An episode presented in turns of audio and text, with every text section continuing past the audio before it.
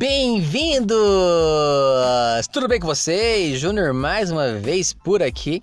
E vamos então para a palavra da semana. Coloque seu funinho aí, deixe com que Deus fale ao seu coração e que você possa realmente ser abençoado com essa palavra. Se liga aí, gente!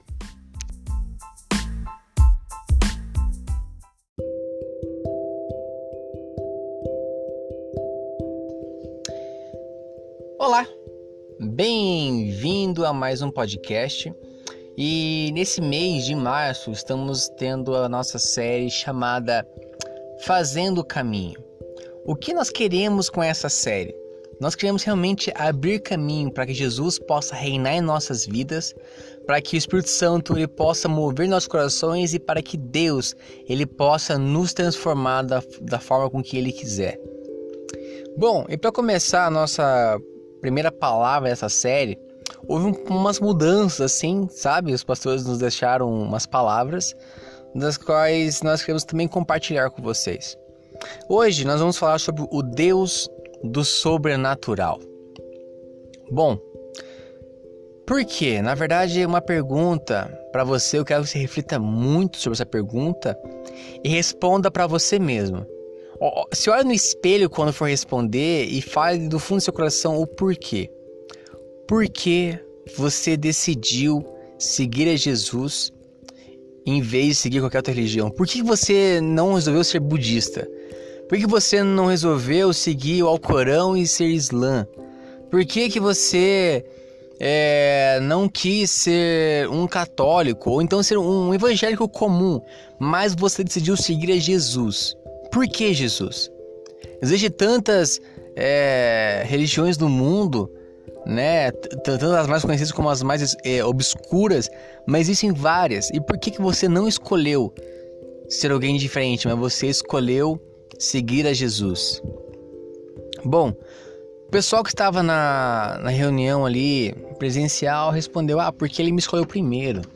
Ah, porque ele é o próprio amor. Ah, porque ele me salvou. Ah, porque ele, ele é único. E amém, gente. Isso, isso realmente é uma verdade. É, realmente ele nos escolheu primeiro, realmente ele nos amou primeiro, ele nos salvou, ele nos perdoou, ele nos redimiu. Mas existe um momento onde nós temos que escolher se nós seguimos Jesus ou não. Sabe, no começo ele nos escolheu, mas existe um tempo depois de uma caminhada com Jesus que nós devemos escolher a Ele. Nós devemos decidir: eu quero realmente seguir a Jesus?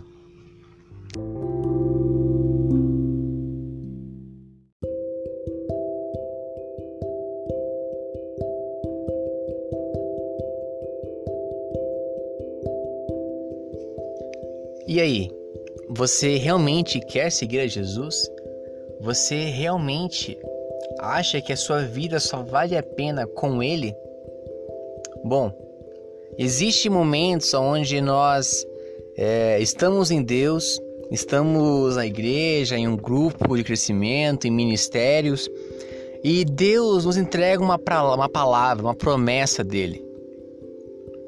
E o tempo passa e essa promessa parece que ela nunca vai acontecer. Na verdade, você vê todo mundo chegando na linha de chegada do seu sonho ou então realizando algum desejo e você vê que você parece que fica para trás. Parece que você não consegue chegar até o objetivo. Você se pergunta: aonde está o Deus sobrenatural? Aonde está o Deus que diz que me conhece? Aonde está o Deus que faz com que a tristeza saia e a alegria venha reinar na minha vida? Nesse momento existe algumas algumas flechas que o nosso inimigo coloca em nossa cabeça. E nós, como seres humanos racionais que somos, nós pegamos isso e pensamos: cara, como eu posso pensar isso? Meu Deus, eu sou um pecador, então é verdade. Eu acho que esse pensamento, acho, acho que isso é verdade mesmo. Primeira área da qual o diabo ele tenta nos desmotivar em crer em Deus, naquilo que ele tem para nós, é dizer: Deus está atrasado, ou então Deus fez algo errado. E isso faz com que a gente pense que Deus não é onisciente. Ou seja, nós estamos tirando uma característica de Deus, aonde Deus ele é onisciente, ele sabe de todas as coisas, ele ele pode, na verdade, ele sabe é, o nosso passado, nosso presente e também sabe todas as nossas possibilidades de futuro. Esse é o nosso Deus. Ele sabe o que você está passando, ele sabe qual a sua dificuldade, ele sabe é, o que você faz no seu secreto, ele sabe de todas as coisas. A segunda parte da qual o diabo tenta nos atacar é dizendo: Deus está ocupado demais para te socorrer. Deus está fazendo coisas importantes. Parece que você não percebeu gente passando fome na África. Deus está resolvendo o problema lá. Ah, coronavírus. Deus está resolvendo isso. Deus está resolvendo aquilo. Você só quer um emprego. Ah, e você é o de menos. Esse é o pensamento qual o diabo coloca em nós. Deus, é, é, na verdade, esse pensamento ele colocando Deus como não sendo onipresente. Ou seja, falando que Deus ele não consegue estar em todo, em todo lugar, em todo momento. Isso é uma mentira. Deus, ele sim, ele pode. Ao mesmo tempo que ele está aqui comigo agora falando com esse podcast, ele está aí com você enquanto você ouve isso. Ao mesmo tempo que ele está lá socorrendo pessoas com fome na África, pessoas que estão morrendo por causa do Covid-19, ele está com você. Ele sabe de todas as coisas, ele está em todo lugar a todo tempo. Ele é o Deus Todo-Poderoso, então não se deixe enganar por isso. E a terceira parte da qual o diabo tenta é, afligir a nossa mente é dizendo: Deus não vai conseguir mudar a sua situação. Ou seja, dizendo que Deus ele não é onipotente. Ou seja, o seu pecado, ah, não tem mais perdão. Ah, como assim? A tua situação financeira, ah, não tenho mais como fazer. Não, você já é, já está falido. Seu casamento não vai ter reconstrução. Na verdade, isso é uma das maiores mentiras que o diabo pode dizer para você. E nós, como é, decidimos seguir a vida com Jesus, nós devemos repreender esse tipo de pensamento e dizer: o meu Deus, ele sim é onisciente, onipresente e onipotente. Meu amigo, minha amiga, Deus, ele pode fazer tudo na sua vida. Só basta você crer nele.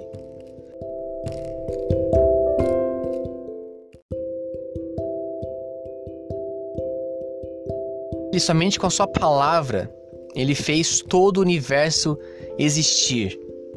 É ele dizer e as coisas acontecem. Ele diz vida e vida surge.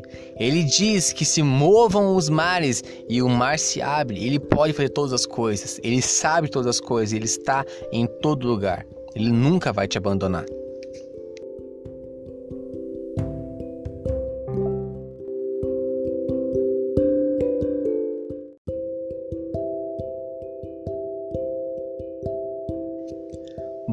A parte onde mais nos toca é o tempo de Deus.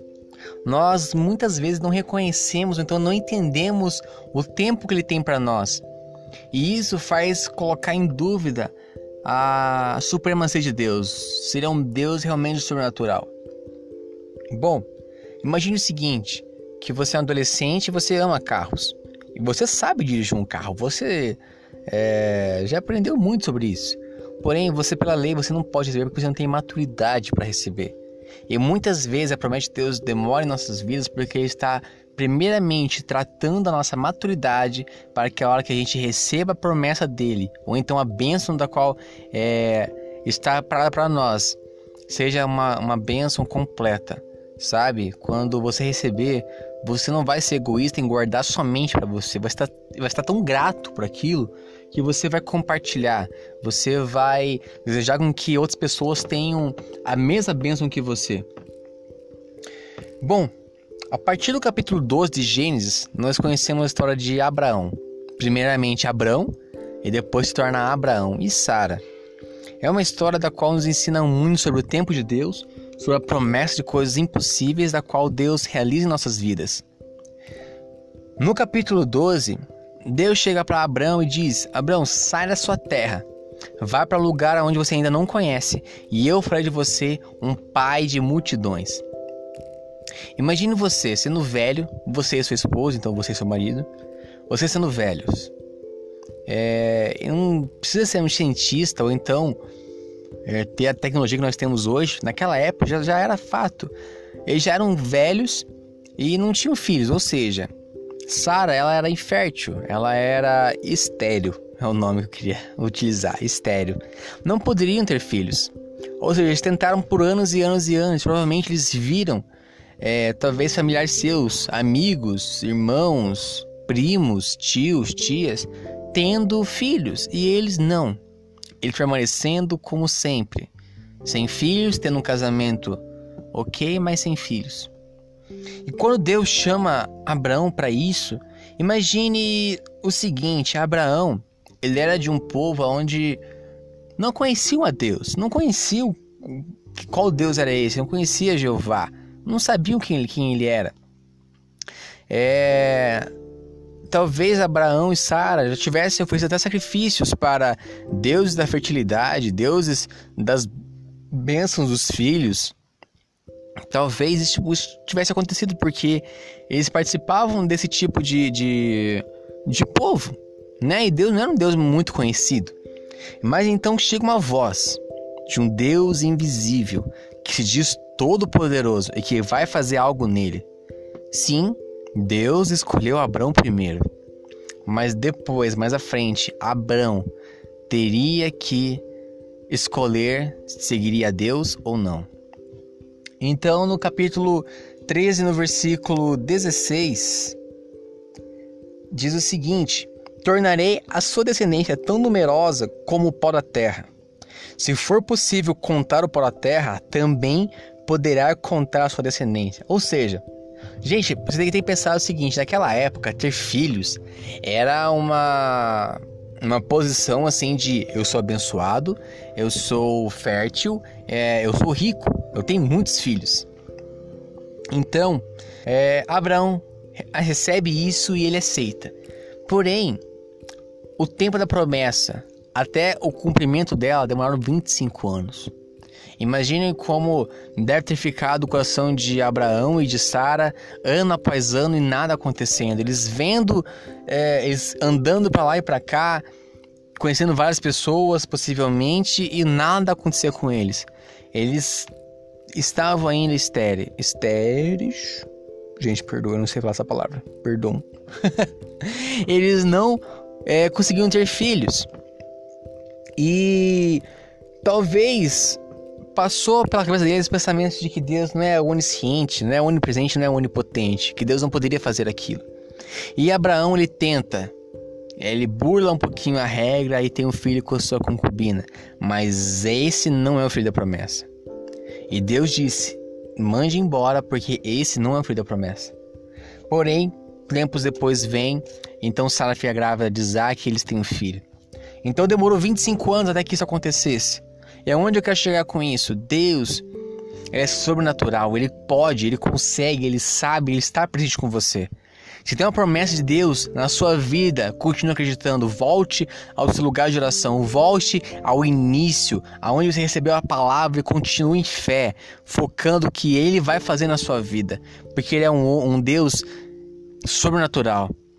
É difícil você somente crer nele porque ele não pode, você não consegue vê-lo o tempo todo, você não consegue senti-lo o tempo todo, você não consegue é, entendê-lo o tempo todo. Mas ele é um Deus natural, ele está acima de nós, ele sabe de todas as coisas, ele vai fazer na sua vida também.